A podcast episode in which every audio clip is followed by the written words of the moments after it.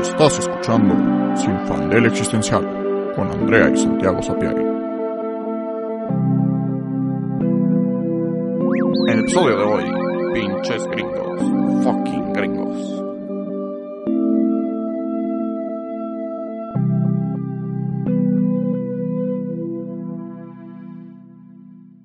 Hola, yo soy Andrea. Y yo soy Santiago. Y hoy les vamos a platicar un poco sobre la serie de Falcon and the Winter Soldier. Falcon and the Winter Soldier, este, Andrea no la ha visto, pero le conté un poco de la premisa. Les voy a platicar un poco de qué se trata. Es, pues, una serie de Marvel, este, sobre Falcon and the Winter Soldier, este, donde básicamente después de que... Bueno, a ver si les voy a contextualizar un poco el universo de Marvel. Ok, Thanos acaba de borrar la mitad del universo. Oh, Dios. Pero Iron Man se sacrificó y regresó, y regresó a esa mitad, este, como cinco años después o algo así, y ya todos regresaron, y el mundo feliz otra vez tiene a su otra mitad del universo que había desaparecido. Y ya, ahí acabó Infinity War. Y ahora siguen estas series que empiezan a tratar el tema con este un poco más detalle. Y en Falcon and the Winter Soldier, el, el tema que pasa es que, pues cinco años después, aparece la mitad de la población de la Tierra. Y pues ya no tienen este casa, trabajo, la mayoría, o sea, ya estaban, este, o sea, como vamos por muertos, hay de que memorials de los desaparecidos, y pues aparecen, y, y, pues qué padre volver a ver a tus familiares y todo, pero es un grave problema, este, político y económico, porque hay, este, pues la mitad de la población mundial sin casa, en igual y en otros países, este, sin como identificaciones, o sea, un desmadre absoluto, ¿ok? Este, y bueno, y básicamente Falcon y The Winter Soldier se hacen amigos y se vuelven los nuevos Capitanes América y son como de, oh sí, vamos a salvar a Estados Unidos y hacer el bien. Este, y básicamente surge un nuevo grupo terrorista malévolo que se llama, este, los Flag Smashers. Y los Flag Smashers lo que son, son eh, refugiados políticos, son estos aparecidos de repente que pues no tienen casa, trabajo, etcétera, y entonces son refugiados. Este, y entonces, pues justo están viviendo como todo este desmadre. Este, y los gobiernos de las potencias los están, este, eh, realocando, ¿se dice? Uh -huh. Sí, Re, como, pues sí, re, realocando en, ¡Ah! madre de Jesús, tiré el vino. este, Pausa. ¿ya? Pues sí, recogemos después. Tiré el vino. Este, el chiste es que los están realocando por el mundo porque, pues, sí, es un relajo. Pero, pues, surge este grupo terrorista, bueno, terrorista según los gringos, por supuesto. Surge, surge este grupo revolucionario que dice como, pues, oye, no manches, yo aquí vivo, este es mi país, este, ¿qué te pasa? No me saques de mi país, no me separes de mi familia. ¿Qué onda? Este, pero para Estados Unidos son, para Estados Unidos son, este, terroristas. Este, y entonces van ahí Falcon y The Winter Soldier a madrearse a los revolucionarios, revolucionarios. Y lo interesante de la serie es que empiezan tratando el tema de los Flag Smashers, que lo que quieren, su lema es One World, One People, un mundo, un pueblo. Quieren unificar la población mundial, abolir como las fronteras, crear como una población como unida, este, donde todos seamos felices y contentos. Pero, pues obviamente los gobiernos no los dejan. Este, y los gobiernos pues mandan a los militares este, a oprimirlos porque pues eso hace el gobierno. Y entonces los revolucionarios pues hacen actos terroristas y pues de repente este, ponen unas bombitas ahí en bases militares y cosas del estilo.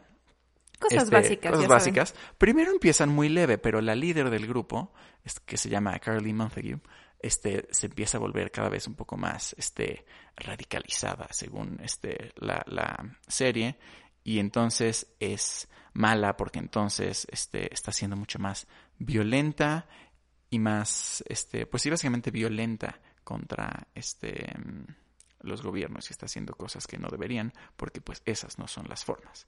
Y aquí lo interesante, al menos por lo que me cuenta Santi y que puedo ver varias, eh, varios paralelos en la vida real, es que en realidad los Flag Smashers tienen razón. Los Flag Smashers simplemente lo que quieren es, pues, que el mundo esté unido, terminar con las fronteras y con el nacionalismo.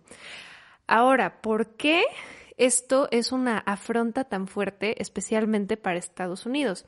Porque Estados Unidos está construido bajo la doctrina Monroe y el destino manifiesto, que básicamente lo que dicen es, nosotros somos los salvadores del mundo, venimos a libertar a todos los pueblos oprimidos y nosotros somos casi casi el pueblo elegido y la libertad y freedom, America, woohoo.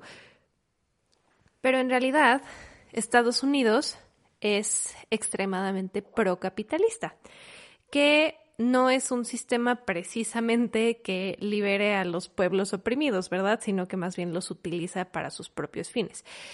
Y en esta serie, pues, se ejemplifica perfectamente cómo desde los medios, es decir, desde las series y desde una franquicia tan importante y tan grande como Marvel, podemos politizar una situación eh, ficticia, en este caso, como de, a ver, yo desaparecí cinco años, Sí, o sea, totalmente fuera de mi control, reaparecí, ahora soy un refugiado.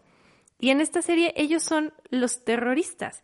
Y es algo que hemos visto una y otra vez en cómo Estados Unidos maneja sus guerras, ¿no? La guerra de Vietnam, Irak. Siempre ellos son los malos y Estados Unidos son los buenos. Y como Hollywood es pues la potencia en creación de medios, de, en creación de cine, televisión, casi todo está en Estados Unidos y en Canadá, pues esa narrativa se ha replicado una y otra vez. Y nosotros en México, estando tan cerquita, pues sí hemos absorbido muchísimo esa retórica. Es algo que también se utiliza, eh, pues por ejemplo, con las marchas feministas, ¿no? Que es como de, no, pues sí, o sea, sus reclamos tienen razón, pero esas no son las formas. Yo lo que pienso es, a ver, ¿Me estás diciendo que vivimos en un país en el que solo por ser mujer estás en peligro grave de que te asesinen y probablemente te violen primero y luego te asesinen y nunca vuelvas a aparecer y nunca encuentren tu cuerpo? Pero lo violento es protestar. ¿Por qué? Porque la violencia física y la violencia, entre comillas, de los actos de protesta es más fácil verlo que la violencia sistémica. Exacto, y entonces se reprocha la violencia, este, pues sí, de las protestas. Y esto es justo lo que pasa en la serie, que es súper interesante, porque empieza con una postura de que, de que sí, los, los refugiados tienen razón, ¿no? Y el mismo Falcon sufre porque una vez va al banco a pedir un préstamo, pero no se lo pueden dar porque que lleva cinco años, este, pues sin trabajo y sin historial crediticio, pero porque pues pinches desapareció de la existencia, este, y sí te lo pintan como que es un problema del sistema y el gobierno, pero al final, este, su tesis es, pues sí tienen razón, pero, pero pues no son las formas, porque, porque, este, los flag smashers terroristas están protestando de formas muy violentas. Y al final de la serie, spoilers, Falcon acaba matando a los terroristas, por supuesto, y después saliendo a la calle con un chorro de cámaras de noticias y unos cuantos políticos y les dice como, oigan, políticos y así del mundo, vean, escuchen este, a los refugiados, este, porque sí tienen algo de razón y dejen de ser malos. Y los políticos dicen como, ay, tienes razón. Y entonces todo regresa a la normalidad. Y es francamente un insulto, porque si leemos un poquito de historia, nos vamos a encontrar con que ninguno de los derechos ganados han sido de forma pacífica. Si tú tienes derecho de trabajador, o sea, tienes, tienes derechos laborales, es decir, tienes una un cierto tiempo que puedes trabajar diario, tienes derecho a vacaciones, tienes derecho a un seguro social, etcétera, es porque alguien pagó con su vida para que tú lo tuvieras, es porque hubo protestas, hubo violencia para llegar a esa conclusión. Las personas que están en el poder nunca darán ni han dado derechos pidiéndolos por favor y gracias. Los derechos de las mujeres, el hecho de que yo pueda estar aquí en un podcast hablando, teniendo mi opinión, fue pagada con sangre de mujeres feministas.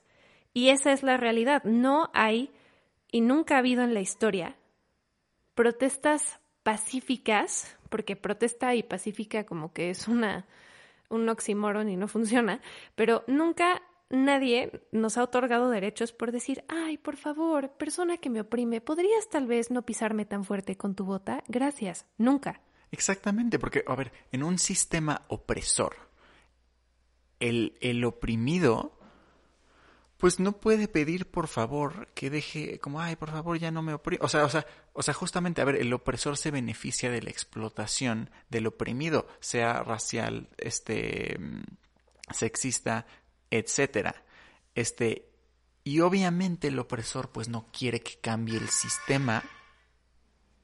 Efren anda viendo TikTok el productor cómo la ven cómo la ven la formalidad es infantil existencial andamos pedos tirando el vino y viendo TikTok.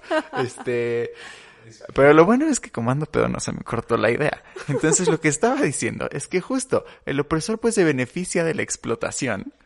Este, y pues obviamente no quiere que cambie el sistema. Y a ver, el opresor tiene el poder de cambiar el sistema. Es el opresor el que define las reglas del sistema y entonces el oprimido pues no las puede cambiar de forma pacífica tienes que ejercer violencia para poder cambiar el sistema. O al menos, si tienes privilegio, tienes que infiltrar el sistema y destruirlo desde adentro. Pero esas son las opciones. Ninguna de las dos opciones es pacífica ni es pedir por favor.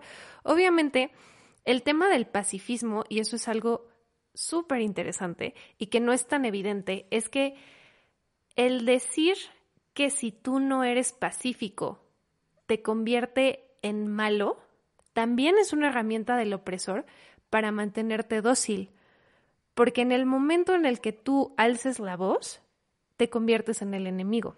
Entonces, el justo decir, no, es que todos hay que llevarnos bien y no sé qué, pues es muy fácil decirlo cuando tú estás arriba. Exacto, y cuando tú desde arriba, tu sistema está siendo violento sistémicamente, invisiblemente, contra tu oprimido.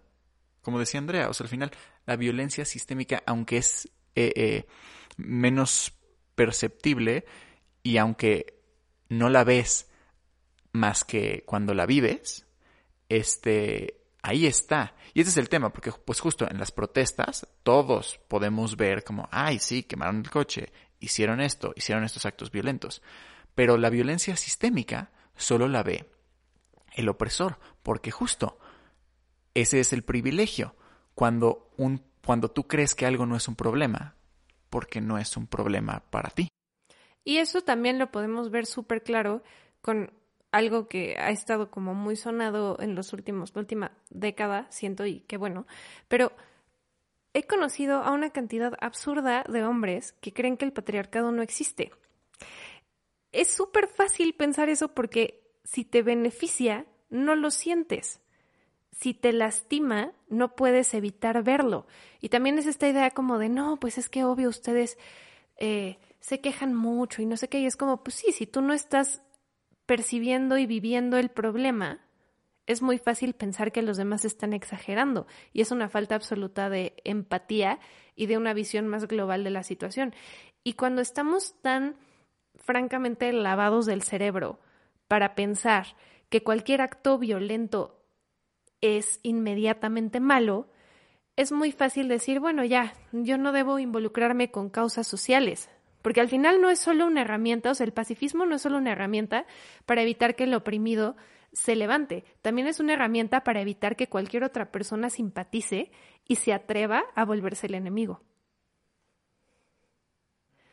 Y el tema de volverse el enemigo cuando no es la persona que tiene el poder es que te vuelves muy vulnerable y se ha, esto se, se ha hecho específico a diferentes demografías. Es decir, para las mujeres, por mucho tiempo, eh, se decía que existía una enfermedad que se llamaba histeria, que tiene que ver con el útero y decían una estupidez así como de que tu útero se movía por tu cuerpo sin control. Y la única cura, casualmente, era que el doctor te masturbara. Saludos, porque pues, men, ¿qué te puedo decir? Pero ese tipo de cosas, o sea, el, la palabra histérica se queda hasta este día y se usa casi exclusivamente contra mujeres. Y lo que se dice es como, ay, es que estás histérica cada vez que tienes un poquito como de emoción cuando hablas por algo, ¿no? Estás, estás enojada, estás muy emocional, lo que sea, estás histérica. Es decir, estás fuera de tu ser o estás en tus días o cualquier cosa, ¿no? Solo, lo que sea para descalificar. Y esto es aún peor con personas negras, especialmente con mujeres negras, porque lo que se hace contra ellas es que existe este estereotipo que le dicen la angry black woman y que es una mujer afroamericana, afromexicana, negra, que está enojada y es un estereotipo y en el sentido de, eh, ok, está enojada, entonces no podemos hacerle caso a lo que dice porque no está siendo racional, solo es una angry black woman. Entonces, este, este mecanismo de convertir cualquier emoción en algo negativo y algo fuera de la racionalidad y algo que te convierte en el enemigo, se, se utiliza precisamente para descalificar cualquier discurso que esté fuera de la hegemonía. Sí, exactamente. Y entonces se promueve esta forma de que, pues justo, o sea, no, no, no, protestas pacíficas y ve, y ve a la ONU y pon tu papelito y sí, este, justo, ser racional y pacífico, pero, pero precisamente porque si, si lo haces así, al final dependes del sistema y el sistema no va a cambiar porque el sistema es el que te está oprimiendo y se la vive feliz de hacerlo. Este, y particularmente justo en la serie de Falcon the Winter Soldier, lo que más me impresionó viéndola es que, porque Marvel lleva rato con este películas con una retórica como pro militar de Estados Unidos, este colonialista, nacionalista, este, pero bastante debajo del agua, ¿no? Que podía no ignorar, pero me divertía al analizarla, ¿no? Y como al detectarlo y, que a veces hasta sentía que no se daban cuenta los, los escritores. Pero en esta serie me pareció descarado, descarado, eh, eh, eh, ridículo y, y pues justo como decía Andrea, o sea, que, que, Marvel, o sea, una franquicia, la franquicia, podría decir, de, películas más grande ahorita, lo, lo dijera, pues sí, o sea, o sea, de verdad, la serie parece propaganda nacionalista gringa. Este, y lo que promueve es, es eso, es eh, colonialismo y es la doctrina Monroe, ¿no? Que pues porque al final justo llega Capitán América y pues salva a todos. Este, y Capitán América tiene jurisdicción en donde sea. Hay, un, hay una escena donde precisamente dice eso. Este, Capitán América está en, en, no me acuerdo, en, digamos que es como Viena o Marruecos, algún lugar como de Europa, igual un poquito más al, al este. Este, y llega Capitán América el nuevo, porque es un desmadre. Pero bueno, llega un, digamos que Capitán América y dice como, oh, estás fuera de tu jurisdicción. Y es como, güey, tú, o sea, ¿y tú? ¿Y tú qué chingados? Porque es eso. Este, Estados Unidos se siente dueño del mundo y que puede hacer lo que sea.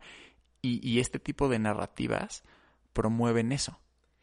Y que además no solo funciona a un nivel político, sino que sus ciudadanos genuinamente lo creen. Es algo brutal que yo digo, no puede ser que incluso los demócratas son pro la milicia, son pro guerra pro milicia, incluso los demócratas, o sea, no ese rollo de que en Estados Unidos la izquierda y no sé qué, o sea, perdón, ¿cuál izquierda?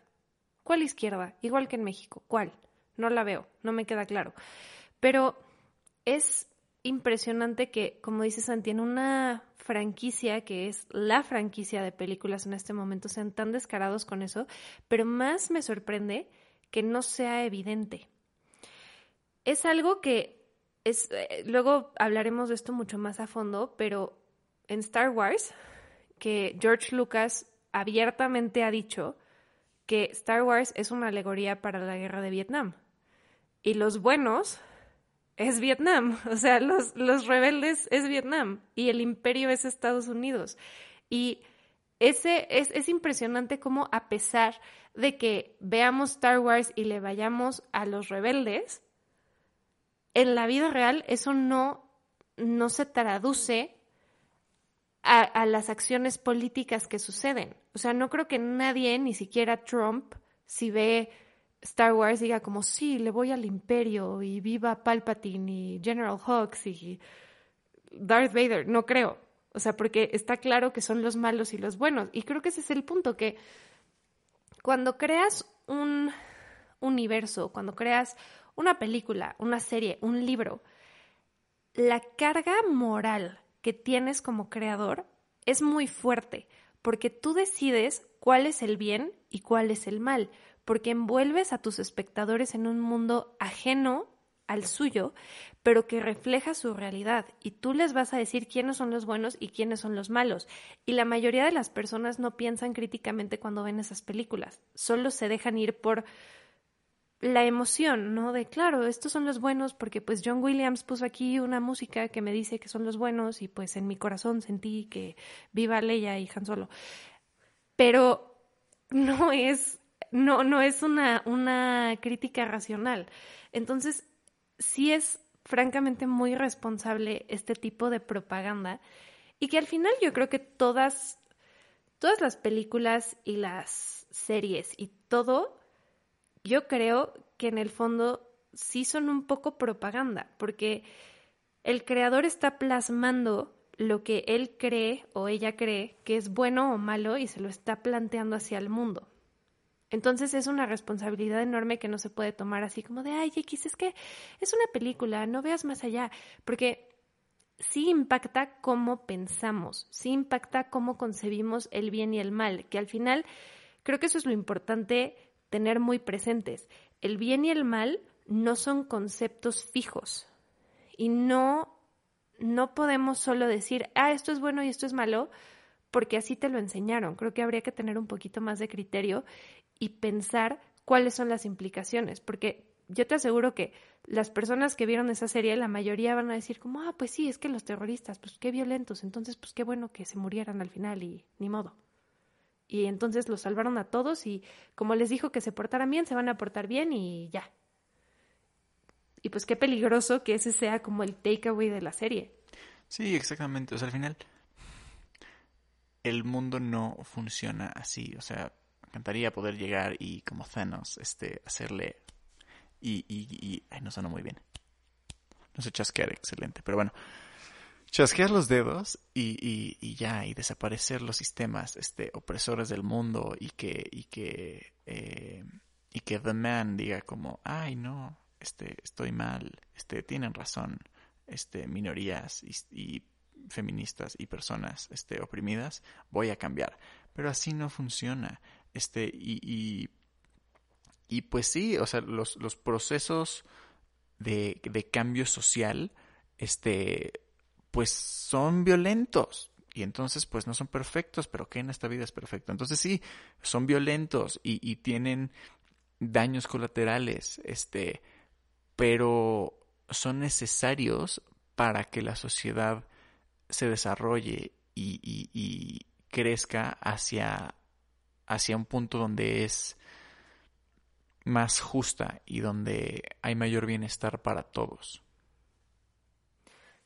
porque también creo que no hay una carga muy fuerte también sobre las personas que ejecutan estos movimientos sociales de ser perfectos. O sea, creo que también eso es lo que es brutal, que es como si eres feminista, entonces tienes que ser feminista perfecta y nunca puedes ser machista aunque te hayan eh, criado así, nunca puedes cometer un error porque entonces no eres verdadera feminista. Y es como una vara con la que te miden que es chistoso que se mida así como a todos los que sean revolucionarios sociales o que intenten mover un poquito la balanza, pero a los sistemas no se les cuestiona.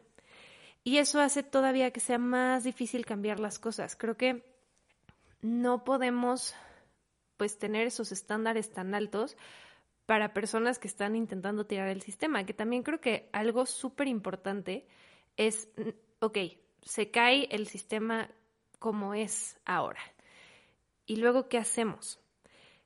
Y creo que ahí es donde la ficción nos puede ayudar muchísimo, porque existen eh, escritoras como Úrsula Legan que han escrito libros sobre qué pasaría en un, en un planeta anarcosindicalista, cómo funcionaría.